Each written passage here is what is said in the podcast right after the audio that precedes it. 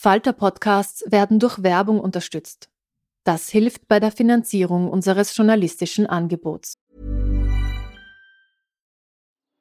Die Erderhitzung ist kein Gefühl, aber mit vielen Gefühlen verbunden. Sorgen etwa oder Angst. Eine Veranstaltung gegen diese Ohnmacht ist Tipping Time, eine Klimakonferenz der Zivilgesellschaft.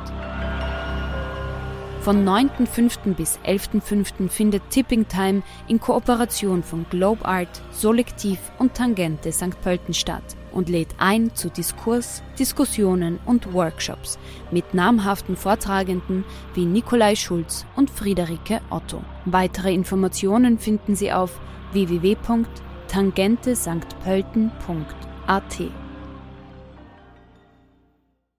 This Mother's Day, celebrate the extraordinary women in your life with a heartfelt gift from Blue Nile. Whether it's for your mom, a mother figure, or yourself as a mom, find that perfect piece to express your love and appreciation. Explore Blue Nile's exquisite pearls and mesmerizing gemstones that she's sure to love. Enjoy fast shipping options like guaranteed free shipping and returns. Make this Mother's Day unforgettable with a piece from Blue Nile. Right now, get up to 50% off at BlueNile.com. That's BlueNile.com.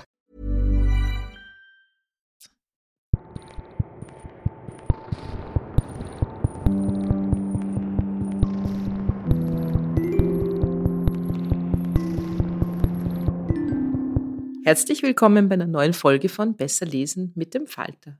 Mit dem heutigen Buch begeben wir uns tief in die Geschichte Wiens, nämlich in die Gegend rund um den Karmelitermarkt, so wie ihn nur noch die älteren Zuhörerinnen kennen.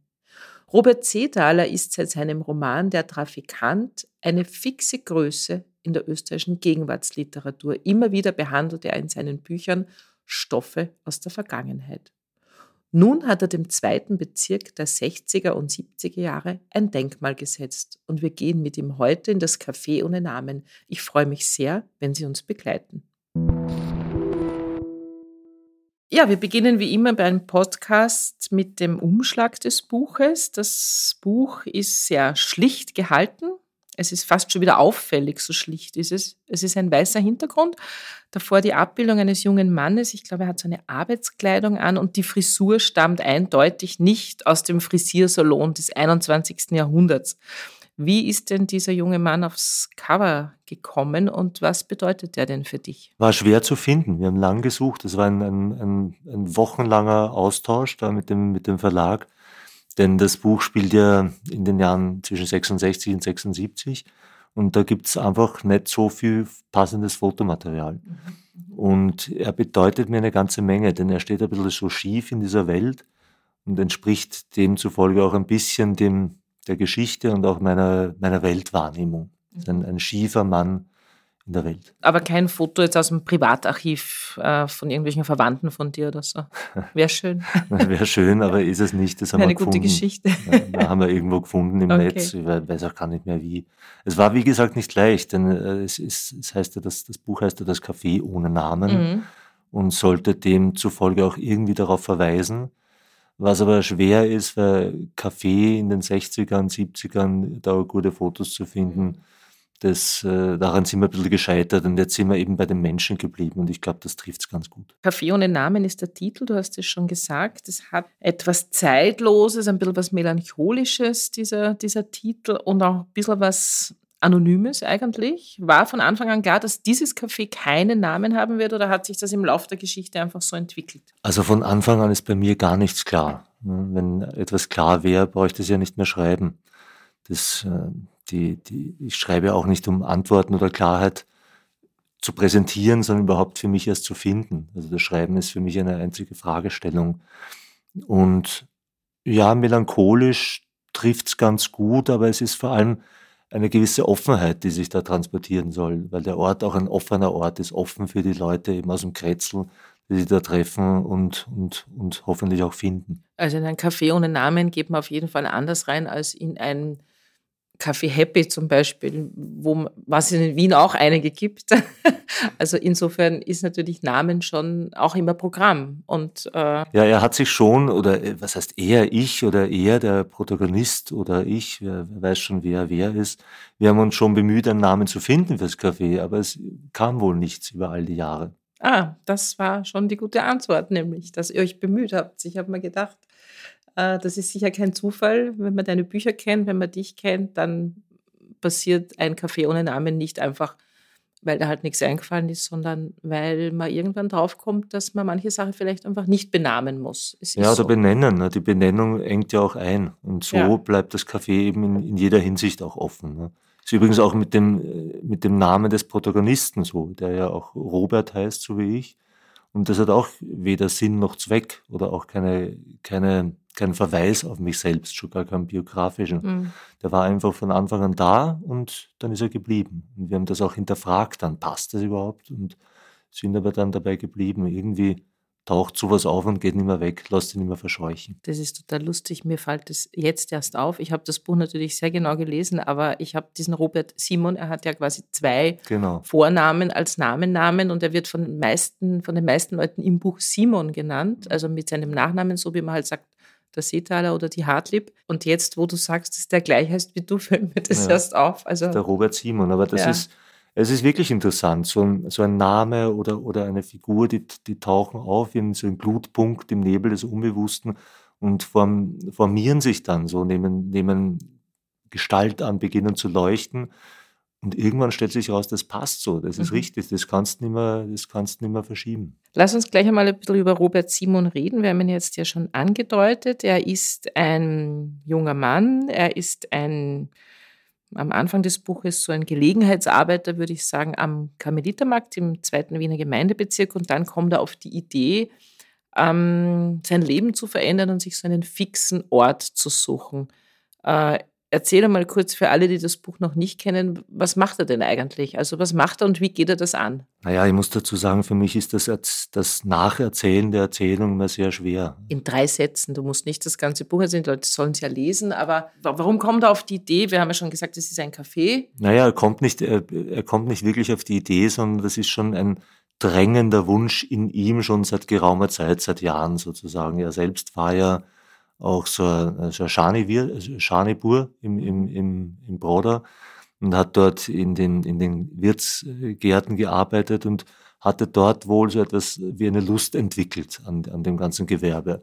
Und dann geht er da halt immer spazieren, arbeitet am Karmelitermarkt als, als Gehilfe für, für alle möglichen äh, Handarbeiten und sieht dann so ein altes Marktcafé, das völlig allein und leer und dunkel da an der Ecke äh, steht und da verliebt er sich und äh, schaut da rein, ver, ver, erwirbt das dann auch oder pachtet das und, und vertreibt vor allem die alten Geister, um was Neues zu schaffen. Wo kommt er denn her, unser Robert Simon? Er ist ein sehr einfacher Mensch, er ist als kriegsweise aufgewachsen. Er ist jetzt nicht so der geborene Unternehmer, würde ich jetzt einmal sagen, vom Typ her.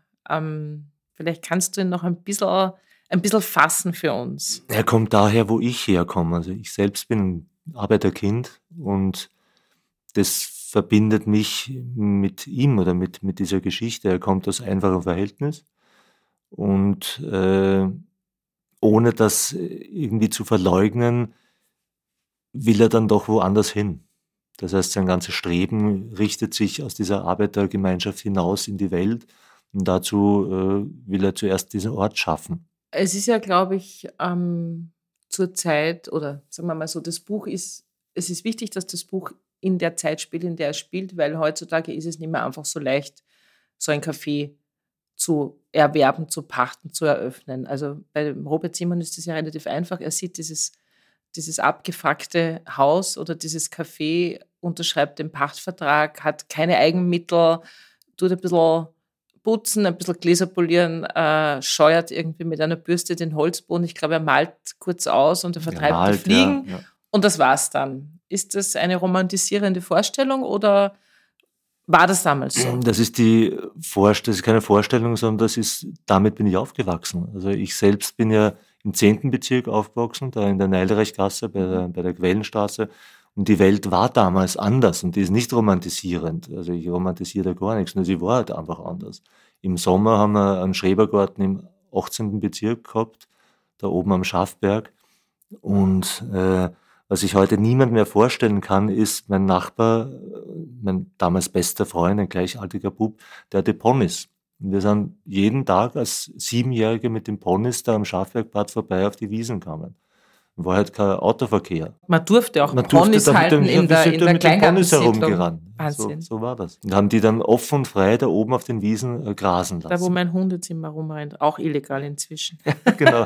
Und früher waren da drei Ponys Auch illegal, aber halt ja. halt damals war, hat da keiner hat gefragt danach. Ja, jetzt fährt also immer die Polizei war, oben und straft die naja, Hundebesitzer ab. Und, ja. Äh, genau, und vieles war halt damals einfacher und gleichzeitig war anderes wiederum viel schwieriger. Mhm. Das heißt, er ist, der Robert Simon ist quasi da reinmarschiert, hat diesen Pachtvertrag unterschrieben und hat gesagt, er macht jetzt ein Kaffeehaus auf. Warum Gastronomie? Was ist das Faszinierende für den Robert Simon an Gastronomie? So ein, ein Kaffeehaus hat ja auch immer was mit, mit einem Ort der Heimat zu tun, für einen selbst. Man kann sich sein Wohnzimmer selber basteln, man kann sich seine Gäste unverbindlich einladen. Ist es das, was es für ihn Gute Heimat, ist? Heimat ist immer so ein Wort, äh, die, die Heimat ist der Ort der ersten Male.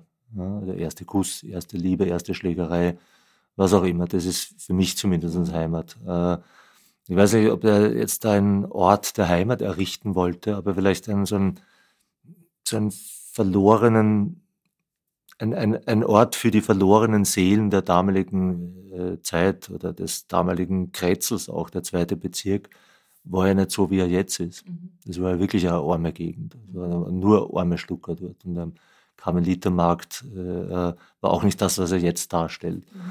Und ich denke schon, so wie ich den Robert Simon kenne, und ich kenne ihn ja schon ganz gut, wollte er zu einem Ort schaffen. Ja, was ganz interessant ist, er ist ja immer dort, also er hat dann irgendwann einmal einen freien Tag, aber ansonsten ist er quasi immer dort er wohnt ja selber sehr bescheiden bei einer Kriegerwitwe in einem Zimmer. Das heißt, er hat nicht einmal eine eigene Wohnung und schafft sich mit diesem Café ohne Namen ja auch so, so ein Wohnzimmer, geht aber trotzdem da keine wahnsinnig engen Beziehungen ein. Er ist der Gastgeber halt. Er ist der Gastgeber und um, um ihn herum schwirren halt die Gäste. Ne? Mhm. Das heißt, mhm. das ist, das wird ja, es entwickelt sich ja, es kriegt eine Seele, es wird ja lebendig, es entwickelt sich so etwas wie Wärme da drinnen und er ist der Mittelpunkt. Ohne, ohne also er ist der Mittelpunkt mit einer gewissen Distanz auch. Genau, er hat eine gewisse er hat Distanz. Den, den, den Draufblick, wenn ja, man so will. Ja. Man hat so das Gefühl, wenn man das liest, es gibt ja so, es ist ein bisschen wie so ein Kammerspiel, was in diesem Gasthaus spielt. Also die Personen sind schon sehr ähm, eng umrissen und es ist ein bisschen wie so das Prototyp des Wiener Proletariat, sage ich jetzt einmal. Da gibt es diesen Fleischermeister, den Johannes Berg, den besten Freund, den Ringer, René Wurm, also diese ganze Ringerpartie, das ist ja auch in Wien legendär. Den Fischhändler, den Wessely, dann den Typen mit dem Glasauge, da habe ich jetzt den Namen vergessen. Blaha heißt er. Blaha, genau, Blaha, natürlich Blaha, wie sonst. Und er war Gaskassier. Was sonst? Ähm, und diese etwas verblichene, leicht überschminkte Rosa Gebharter, wo nimmst du diese Figuren her? Also sind die irgendwann in deinem Kopf oder ja, wo kommen die denn her? Naja, ich bin Wiener, bin in Wien geboren und aufgewachsen, daher kommen die und äh, mach die Augen auf. Geh in die Außenbezirke, schaust dir einfach an mhm. und schau auch in den Innenbezirken. Du musst dir nur die Menschen ansehen. Das Gesicht sagt mehr als der Pelzmantel. Und im Grunde genommen ist mir die Herkunft auch äh, vollkommen schnuppe. Das heißt, beschrieben wird der Mensch und nicht, nicht äh, das Äußere sozusagen. Ja, und solche Gesichter trage ich heute in mir, wahrscheinlich ein Leben lang. Die verfolgen einen und somit banne ich sie ein mhm. bisschen. Und denkst du Geschichten dazu aus, zu den Gesichtern?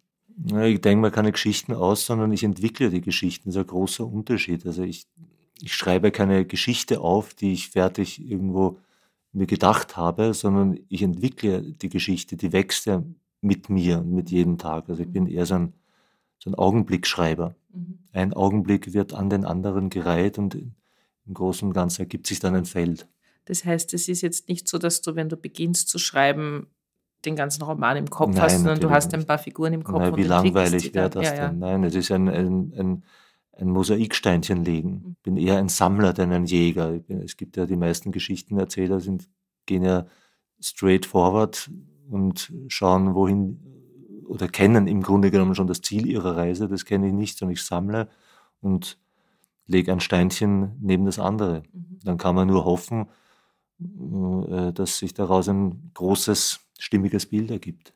Lass uns noch mal ein bisschen über den Karmelitermarkt reden. Das muss, muss ich mal vielleicht erzählen. Ich bin 1988 als Studentin in den Karmelitermarktviertel gezogen, in die Franz-Hoch-Edlinger Gasse. Also ich glaube, ich konnte mehr oder weniger ins Café ohne Namen, hätte ich von meinem Fenster aus reinschauen können. Das war damals die Gegend, wo ich hinziehen konnte, weil es einfach wahnsinnig billig war. Wir haben dort eine riesige WG gehabt. Ich war ähm, 20-jährige alleinerziehende Mutter und habe irgendwie niemanden gefunden, der mal WG vermietet, aber im zweiten Bezirk ging das. Ähm, und uns, zu uns hat der Briefträger mal gesagt, Sie wissen aber schon, wie wir im Briefträgerjargon zu Ihrem Haus sagen. Und ich habe gesagt, äh, nein. Und er sagt, die Rattenburg. und an das musste ich natürlich die ganze Zeit denken. Das war der zweite Bezirk. Das war der zweite ja, Bezirk und das war 1988. Also ja. das war ist jetzt noch nicht so, so lange meine, her. Meine, meine Großeltern sind ja Vertriebene, die kamen da aus Böhmen, sind dann dort gelandet. Mhm. Und da wurden im, im Erdgeschoss, hat, hat in ihrem Haus eine, eine riesengroße Sau gewohnt. Die dann äh, da gefüttert wurde und später auch abgeschlachtet. Also es waren einfach, gab nicht nur Ratten dort, sondern auch größere Tiere. Das heißt, du setzt einfach einen Bezirk, sage ich jetzt, es klingt immer so pathetisch, ein Denkmal, du erzählst eine Geschichte, an die sich viele von uns noch erinnern können, selbst ich, und ich bin in den 90er Jahren da weggezogen, aber ich konnte noch, ich konnte noch erahnen, wie das damals war. Da gab es zum Beispiel wirklich so Kaffeehäuser am Karmelitermarkt, wo ich mich nicht reintraut habe, weil da haben es halt um. Also wir sind einmal, ich bin mit einem Freund einmal einen Absacker trinken gegangen um zwei in der Früh und da haben sie hinten im Hinterzimmer halt irgendwelche illegalen Karten gespielt und dann haben sie zu uns gesagt, ein Achtel und dann gehen wir gell, ja. zu uns. Und ja, ich kenne das, ich das, kenn das sehr gut. Auch ich war damals, also als ganz junger Mensch, war ich 16, 17, war ich mal in so einem winzigen Café. Mhm und dann habe ich dort, ich weiß nicht mehr, warum ich dort war, habe ich dort ein Bier getrunken. Und dann bin ich mit irgendjemandem in einen kleinen Streit geraten. Ja, mit einem Mann. Und ich weiß auch nicht mehr, um was es da ging. Und dann kam der Wirt und hat gesagt, mit zur Seite gekommen und gesagt, hör auf, das ist der gefährlichste Mensch im zweiten Bezirk. Der, die hat 20 Jahre wegen Mord ist der gesessen, ist gerade rausgekommen. Und dann bin ich aufs Klo gegangen und bin, ohne, ist jetzt kein Spaß, bin aufs Klo gegangen, höre dann ein, ein Rumsen da draußen, wie ich zurückkomme, liegt der Wirt blutig da, mit aufgehauten Schädel und der Typ war weg. Glück gehabt, würde ich ja. sagen. Also der hat den nicht umgebracht, mhm. aber okay. hat das, Bier, okay. den, das Biergriegel beim Kopf gezogen. Ähm, was ich auch interessant finde, ist, wie sich, wie sich der Anspruch an ein Lokal verändert hat in deinem, äh, in deinem Buch. Das finde ich total lustig. Er hat im Programm Schmalzbrot mit und ohne Zwiebel, Wein aus Stammersdorf und Kumpolskirchen. Warum gerade daher können wir vielleicht noch drüber reden, das klingt einfach cool. Ähm, Himbeersoda und Salzgurken. Ähm, ich glaube, heutzutage hättest du im zweiten Bezirk keinen großen Auftrag, wenn du so ein Café aufmachen ja, würdest. Ja, wer weiß, oder? wenn der Wein gut ist und weißt du, weißt du noch, wie gut ein Schmalzbrot schmeckt? Mhm. Gibt es aber nirgends mehr. Gibt es nichts mehr, weil es nicht vegetarisch oder vegan genau, ist. das stimmt. Eigentlich ja. schade, oder? Das heißt, weil, eigentlich wäre das vielleicht eine Marktlücke. Wir sollten so ein dort aufmachen. Es könnte tatsächlich funktionieren. Mhm. Ja, und zwar genau mit den Salzgurken. Genau mit, mit diesem, mit dieser, das, allerdings muss das Brot frisch sein und so weiter. So, jetzt reden wir noch ein bisschen über die Zeit, über die Zeit, in der dein Buch angesiedelt ist. Das ist nämlich eine total interessante Zeit und du beschreibst das auch total schön durch so Eckpunkte, die du anreißt. Also es kommt immer wieder vor, alle haben noch diesen Krieg erlebt. Der Krieg ist quasi irgendwie im, im, im Nacken, noch immer, obwohl er vorbei ist. Er wohnt bei einer Kriegerwitwe, hat auch nicht das Bedürfnis, da auszuziehen und sich irgendwie eine eigene Wohnung zu nehmen. Und irgendwann beginnt mitten im Buch ähm, der Baubeginn der UNO-City. Das heißt, es ist ähm, ein ziemlicher Spagat, in der diese Menschen da leben. Einerseits das alte, Krieg, Kriegerwitwe, Bombentrichter, ähm, und andererseits die UNO-City und diese ganze Modernisierung und der U-Bahn-Bau kommt vor. Ähm, ist das, glaubst du, war das eine der spannendsten Zeiten in Wien damals? Na, das glaube ich nicht. Also was sind schon spannende Zeiten und richtig spannende Zeiten will man ja gar nicht erleben. Nein, ich meine spannende Zeiten nicht vielleicht für die Leute, die da drinnen leben, sondern für die Schriftsteller, die darüber schreiben? Auch das nein. Also für, für mich kann alles spannend sein, wenn ich mich dem widme. Du musst ja nur einen Gegenstand, einen Menschen, ein Gesicht, einen Namen lang genug ansehen und schon erwächst etwas daraus, ein Interesse oder eine Spannung. Also das ist im Grunde genommen, ist fast die Zeit auch austauschbar. Mhm. Für mich war sie deswegen interessant, weil sie auch meine Jugendzeit oder meine Kindheitszeit ein bisschen äh, widerspiegelt und vor allem insofern vielleicht spannend, als es eine Zeit des Aufbruchs war. Mhm. Das Wien war ja, lag ja wirklich da nieder. Du sagst das ja, Schutthalden noch und noch. Und aus diesen Schutthalden ist ja das, das, was wir jetzt kennen, damals hat begonnen neu zu entstehen. Und das hat mich schon interessiert. Im Gegensatz zu deinem letzten Buch, da hast du ja einen sehr prominenten Protagonisten gehabt, über den man sehr viel weiß und trotzdem hast du ein Buch noch über ihn geschrieben, wo man ja sagen könnte, eh schon alles geschrieben. Da hast du Gustav Mahler behandelt in einer kurzen Etappe seines Lebens. Diesmal erzählst du die Geschichte von Menschen, die, sagen wir mal, so am anderen Ende der Gesellschaft stehen. Ich weiß, man soll nicht vergleichen, aber was, was ist für dich sozusagen das Reizvollere? Oder ist einfach jedes Buch zu seiner Zeit oder jedes Thema zu seiner Zeit das Richtige? Also woher die Themen, die mich interessieren, kommen, kann ich gar nicht sagen. So eine, so eine Geschichte ist wie ein, wie ein Fluss, der sich auch nicht aus einer einzigen Quelle speist, sondern viele Zuflüsse hat. Ne? Und äh, kann nur sagen, beim Maler hat mich auch nicht der Mythos interessiert, sondern der Mensch dahinter. Und das ist immer das Einzige, was mich interessiert. Im Grunde genommen alle Titel, alle, alles Brimborium drumherum kannst du in der Pfeife rauchen. Ne? Und ich habe ja auch gerade bei dem Gustav Mahler Buch versucht, nicht ihm hinterherzuschreiben, dieser allseits bekannten Figur, sondern den eben wirklich neu für mich zu erschaffen und wirklich nicht versuchen, versucht, ihn zu beschreiben, sondern eher die Welt so zu beschreiben, wie er sie wahrnimmt, mhm. in seinem Rhythmus, mhm. in seiner Musikalität. Burrow is a furniture company known for timeless design and thoughtful construction and free shipping, and that extends to their outdoor collection. Their outdoor furniture is built to withstand the elements, featuring rust-proof stainless steel hardware, weather-ready teak, and quick-dry foam cushions. For Memorial Day, get 15% off your Burrow purchase at burrow.com slash ACAST and up to 25% off outdoor. That's up to 25% off outdoor furniture at burrow.com slash ACAST. Ja, ich habe darüber nachgedacht. Ich habe ja auch so historische Romane geschrieben, wo, wo Arthur Schnitzler bestimmte Rolle spielt und dann rundherum Leute erfunden, über die man nichts weiß, weil ich die erfunden habe also ich habe mir dann so gedacht, was ist schwieriger? Äh, weil Gustav Mahler, da muss man natürlich wahnsinnig aufpassen, dass man keine Recherchefehler macht, weil es gibt ja tausend Stellvertreter Klar, auf ja. Erden von Gustav Mahler, die alles besser wissen und dann hat ja irgendwie bei deinem Buch einen roten Mantel an und dann kommt irgendjemand und sagt, der hatte sicher nie einen roten Mantel angehabt. Äh, das ist ja bei so einem Buch wie dem unbekannten Robert Simon einfacher. Ich denke mir nur wahrscheinlich, dass die Recherche in so Details viel schwieriger ist. Ja, die also Recherche ist ohnehin die Salzgurken naja, und die ja, Schmalzbrot. Es muss ja schon dann doch irgendwie stimmen und zur Zeit passen und so genau. weiter. Das ist auch ein nötiges Beiwerk, aber auch nicht mehr. Ich bin ja kein Journalist. Also Recherche interessiert mich im Grunde genommen nicht. Aber klar, du musst, musst ja machen. Ne? Also wenn ich, die, wenn ich den Bau der UNO-Sitte beschreibe in einer halben Seite oder in ein paar Sätzen, dann sollte es schon Hand und Fuß haben. Dann soll die UNO-Sitte wirklich auch dort stehen. Das wäre ja, ganz wär praktisch. Oder die U-Bahn gebaut werden ja, genau. in dieser Zeit. Über Beziehungen müssen wir noch reden, weil ich glaube, ein ganz wichtiger Aspekt in deinem Buch ist natürlich nicht nur diese zeitliche Verortung und dieses Wien des Aufbruchs, sondern es ist ein extrem starkes Plädoyer, sage ich fast, für Beziehungen. Es geht einfach um Beziehungen. Beziehungen sind das, was das Wichtige ist im Leben, wie diese Leute zueinander stehen. Und dann nimmst du dieses Kaffee wie durch so ein Brennglas und schaust dir das an. Und das finde ich, muss ich sagen, sehr berührend in dem Buch. Diese relativ unkomplizierten Beziehungen, die diese Leute damals gehabt haben, ob das jetzt Liebesbeziehungen oder Freundschaftsbeziehungen oder Kartenspielbeziehungen waren, das hatte sowas Unverbindliches, Verbindliches. Und das finde ich, also das hat mir gefallen und ich glaube, das ist ein Unterschied zu unserer Zeit. Wie, wie siehst du das? Weiß ich gar nicht, ob das wirklich ein Unterschied ist. Ich denke schon, dass uns das, dass die Beziehung oder die Beziehungen uns Menschen zu allen Zeiten irgendwie verbindet und auch ausmacht. Ne? Was, was, haben, was haben wir denn mehr? Wir haben ja gar nichts anderes. Ne? Wird so viel geschimpft, dass unsere Zeit beziehungslos ist. Ich bin mir da gar nicht so sicher. Ja? Diese, diese, etwas, diese Verbitterung ab einem gewissen Alter, die will ich da nicht so mitspielen.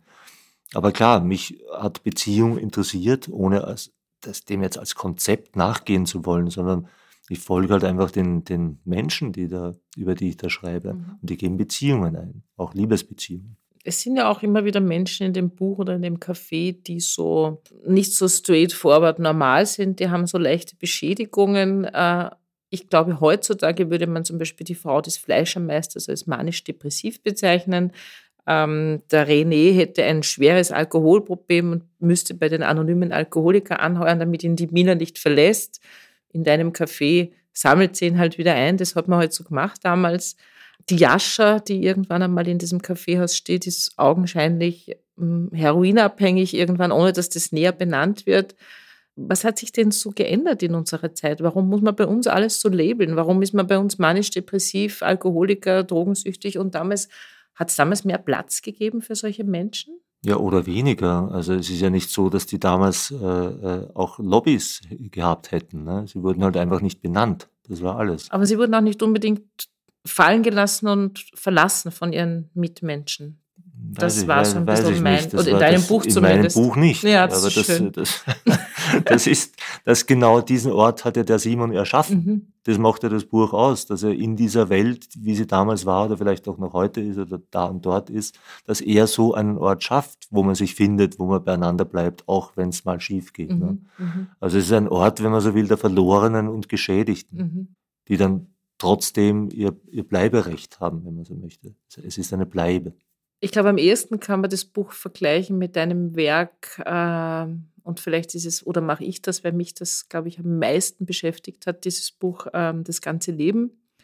Das habe ich damals in einem Bergsteigurlaub in Osttirol gelesen, weil ich habe mich total übernommen und bin auf einen hohen Berg und hatte so eine Muskelkater, dass ich zwei Tage nicht gehen konnte und bin im Bett gelegen und habe dieses Buch gelesen. Es gibt ja so Bücher, die liest man in bestimmten Momenten und das vergisst man nie. Und dein Buch, das ganze Leben war damals so. Und das ist ja wieder so ein bisschen eine Geschichte von eben den einfachen Leuten, von Leuten, die eigentlich nicht allzu große Erwartungen an ihr Leben haben. Das klingt jetzt so negativ, sondern ich meine es nicht negativ, sondern die jetzt nicht irgendwo hinwollen, riesige Ziele sich stecken. Äh, Und der Knecht in deinem Buch ähm, ist eigentlich ein ähnlicher Typ. Das eine ist Land, das andere ist Stadt, oder? ich versuche halt wirklich hin, ich versuche mit den Menschen zu erschauen. Je, je, je, je genauer man hinsieht, desto ähnlicher werden sich Menschen auch. Weißt du, in ihren Herausforderungen ähneln sich die Menschen ja. Egal, ob sie jetzt auf der Egal Bergalp wo sie oder im sind zweiten und, Bezirk und ob sie Gustav Mahler heißen oder Prince Charles, der jetzt äh, King Charles ist, oder halt ein, ein einfacher Bergknecht oder ein Kneipenwirt sind. Ja. Wenn sie am Klo sitzen, sind sie alle gleich. Hat meine Oma immer gesagt. Denke immer an die Untergatte, das ist, auch nur dreckig, Genau das ist auch nur dreckige Untergatte. Ja, aber erst dann wird es interessant. Mhm, Ne? mhm. Wie, wie, wie gehen Menschen mit den wirklichen Herausforderungen im Leben um, mit, mit Verletzung, mit, mit Krankheit, mit Tod, mit Liebe? Was bei deinen Büchern schon auffällt, da wirst du jetzt wahrscheinlich wieder sagen, ja, aber, ähm, ist, sie sind nicht wahnsinnig plot getragen. Also es ist fast ein bisschen so, als wenn du die Kamera aufstellen würdest und uns mitleben lässt äh, am Leben von einfachen Menschen oder von Gustav Mahler oder was auch immer. Das passiert jetzt nicht so wie im Creative Writing Kurs. Es gibt einen super Höhepunkt und auf den strebt alles zu und dann kommt der große Held. Ähm, trotzdem werden deine Bücher wahnsinnig gern gelesen. Also du bist ja ein Bestseller-Autor. Das ist ja nicht so, dass man sagt, das ist so das stille Literatur, die keiner bemerkt. Ähm, wie erklärst du dir das? Sind die Leute interessiert am normalen Leben? Ich habe keine Erklärung dafür. Das ist Du etwas, freust was- dich einfach drüber, hoffentlich. Ich freue mich darüber, auch wenn es für mich manchmal abstrakt bleibt, natürlich dieser, dieser Erfolg auch ja, über mich kommt manchmal wie eine warme Welle, die auch schwer zu nehmen ist. Aber ich habe keine Erklärung, weil die Erklärung wird mich ja nur hemmen in meinem eigenen Prozess. Mein Sonst würdest du versuchen, es immer wieder, wieder, wieder ja, so oder, zu machen. oder, oder dagegen anzuschreiben oder so, das interessiert mir alles gar nicht. Im, Grunde genommen, wie ich meinte, ich bin nicht mehr als ein, ein Augenblickschreiber. Ich versuche den Augenblick aufzuschreiben oder ein Bild für den Augenblick zu entwickeln und ein Augenblick folgt dem nächsten und da, daraus ergibt sich dann was. Also das reicht dir, es sagen ja auch viele Autoren und Autorinnen, naja, da muss ich mir was ausdenken, weil sonst wird man fad beim Schreiben. Nein, und deswegen gibt es dann nicht- eben so Höhepunkte, Ja, sondern dir ja. reicht es quasi, das, das Brennglas auf die Menschen zu halten. Es, es, ist schwer auszuhalten, aber es muss reichen. Nur mhm. das ist für mich interessant. Mhm. Ja, diesen, diesen, einen Plot, schon das Wort geht mir auf den Geist, zu mhm. entwickeln, einer Struktur zu folgen, ist auch stinklangweilig. Mhm. Es ist eher so, eine, so ein staunendes Nachfragen mhm. nach jedem Satz. Und? Was, kommt jetzt? Ja. Mhm. Wohin jetzt? Und dann? Und dieses Staunen gefällt mir als Grund, als Grund, äh, als Grund meines Schreibens eigentlich die letzte Frage, das frage ich mich, aber du wirst mir wahrscheinlich nicht beantworten können. Ich hätte ja immer gern, dass auch junge Leute solche Bücher lesen, dass dieses Buch allen Leuten in unserem Alter und älter gefällt, ist aufklickt, sage ich einmal, nona. Das ist ihre Vergangenheit, ihre, ihre Geschichte, die Geschichte ihrer Eltern. Ähm, es lesen aber auch junge Leute dein Buch. Warum glaubst, liest man das als junger Mensch mit Gewinn? Wem würde, wenn jetzt jemand sagen würde, das ist was Romantisierendes, Rückwärtsgewandtes, was würdest du da entgegnen? Ich würde sagen, hör auf mit dem Blödsinn, das stimmt nicht. Das ist einfach eine Geschichte über Menschen. Äh, über Menschen, die aus Not heraus agieren und versuchen, das Beste aus ihrem Leben zu machen. Es ist ein, ein, ein Strampeln. Ein Strampeln ums Leben, ums Überleben, um, umeinander, um eben Beziehung zu gehen, Beziehung im Leben zu finden. Und das geht, finde ich, jeden an. Und da ist eigentlich auch egal, in welcher Epoche und in welchem Jahrzehnt. Vollkommen egal. Ich habe ein Buch geschrieben, das heißt Der Trafikant und äh, erzählt vom, von der Vorkriegszeit oder Zwischenkriegszeit und äh, wird von vor allem von jungen Leuten gelesen, mhm. interessanterweise. Mhm. Weil es eben auch ein, ein Buch der Beziehungen ist das, und, und des Aufbruchs, das kommt sicher noch dazu. Hast du vor, irgendwann im zweiten Bezirk eine ein Happening zu machen, eine Lesung zu machen, die irgendein ein Happy Café ohne Namen zu suchen und das zu ändern mit deinem Buch? ich war gerade mit dem ORF jetzt im zweiten Bezirk ja. am Karmelitermarkt in dem schönen Café, wie heißt es nochmal, Altengruber? Oder? Ja. Aber habe ich nicht vor. Es gibt eine Lesung im Theater an der Josefstadt und das war's dann mit Happening. Also wenn du was im zweiten Bezirk vorhast, ich bin dabei, dann schauen wir uns meine Rattenburg an, die auch nicht mehr steht inzwischen, inzwischen niedergerissen. Da treffen wir uns dort. Ja, vielen Dank fürs Gespräch. Danke für die Einladung. Bevor uns Robert Zetaler eine kurze Stelle aus seinem neuen Roman Das Café ohne Namen vorliest, hören wir ein paar Tipps der Falter-Redaktion.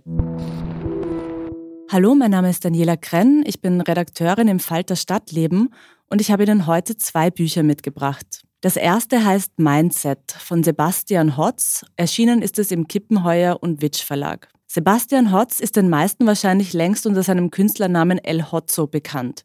Unter diesem twittert der 27-Jährige nämlich täglich über gesellschaftspolitische Themen.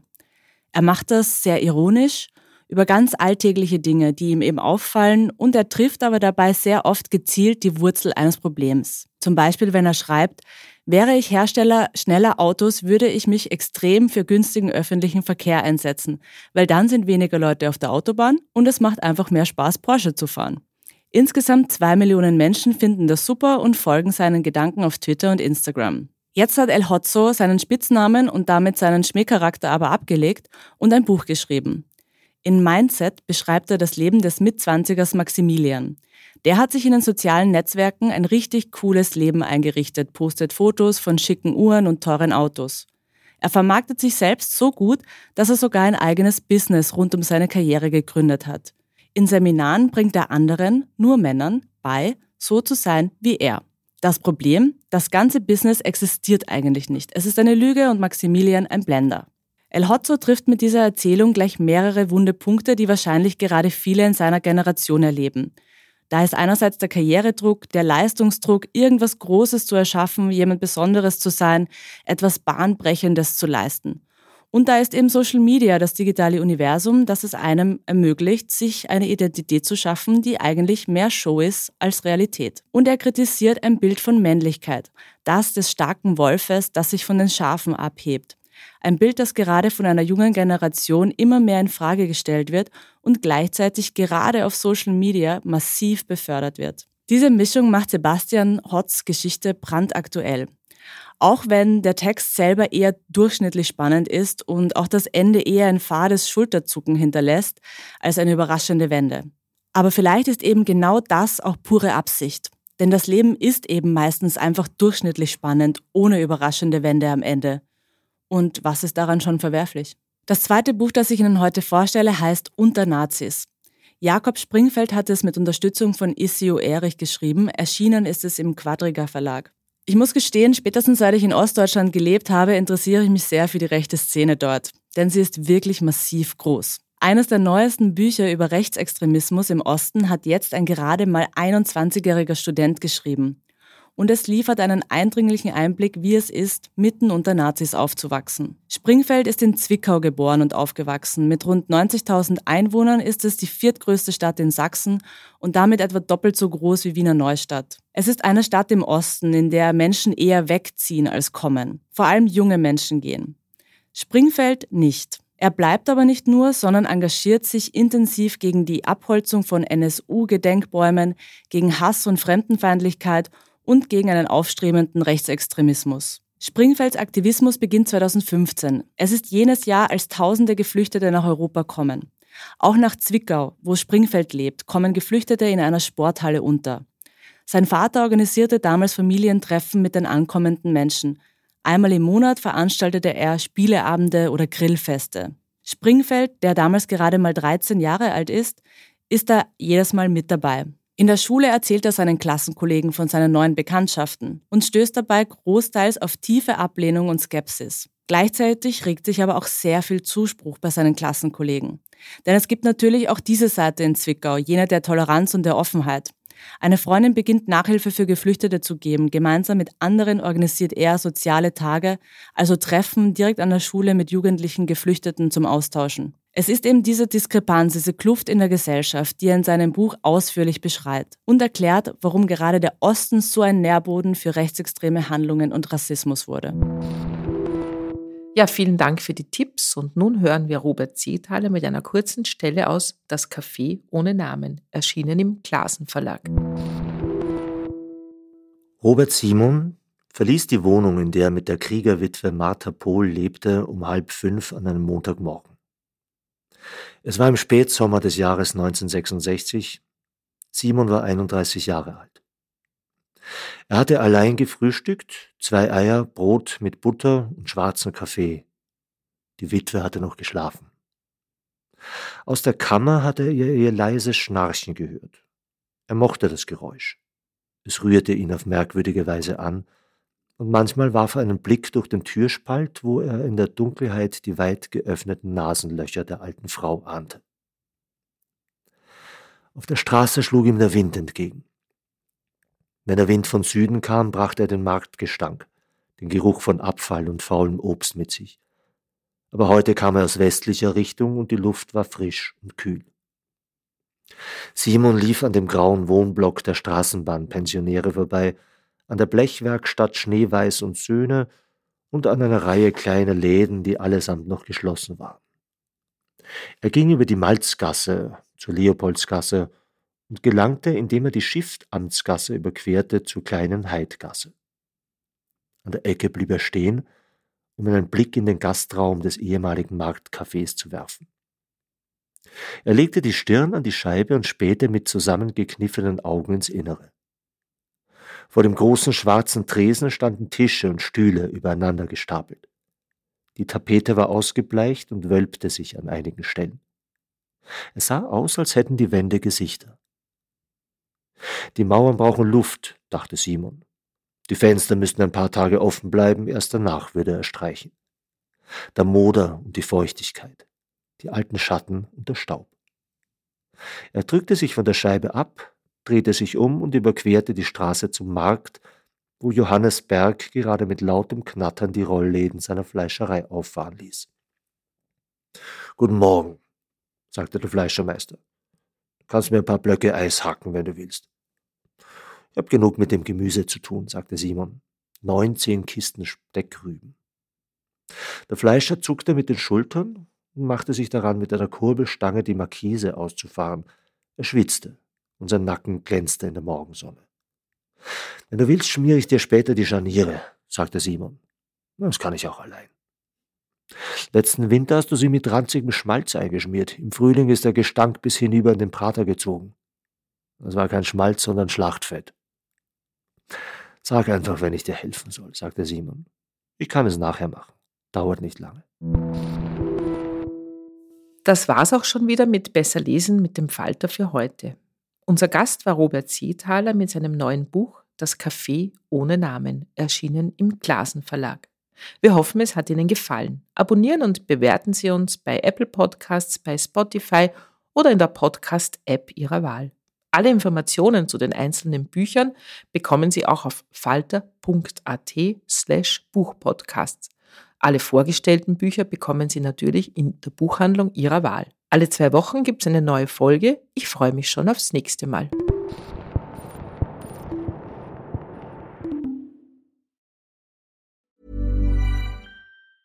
Even when we're on a budget, we still deserve nice things. Quince is a place to scoop up stunning high-end goods for 50 to 80% less than similar brands. They have buttery soft cashmere sweaters starting at $50, luxurious Italian leather bags, and so much more. Plus, Quince only works with factories that use safe, ethical, and responsible manufacturing. Get the high-end goods you'll love without the high price tag with Quince. Go to quince.com/style for free shipping and 365-day returns. Planning for your next trip? Elevate your travel style with Quince. Quince has all the jet-setting essentials you'll want for your next getaway, like European linen, premium luggage options, buttery soft Italian leather bags, and so much more. And is all priced at 50 to 80% less than similar brands. Plus, Quince only works with factories that use safe and ethical manufacturing practices. Pack your bags with high-quality essentials you'll be wearing for vacations to come with Quince. Go to quince.com/pack for free shipping and 365-day returns.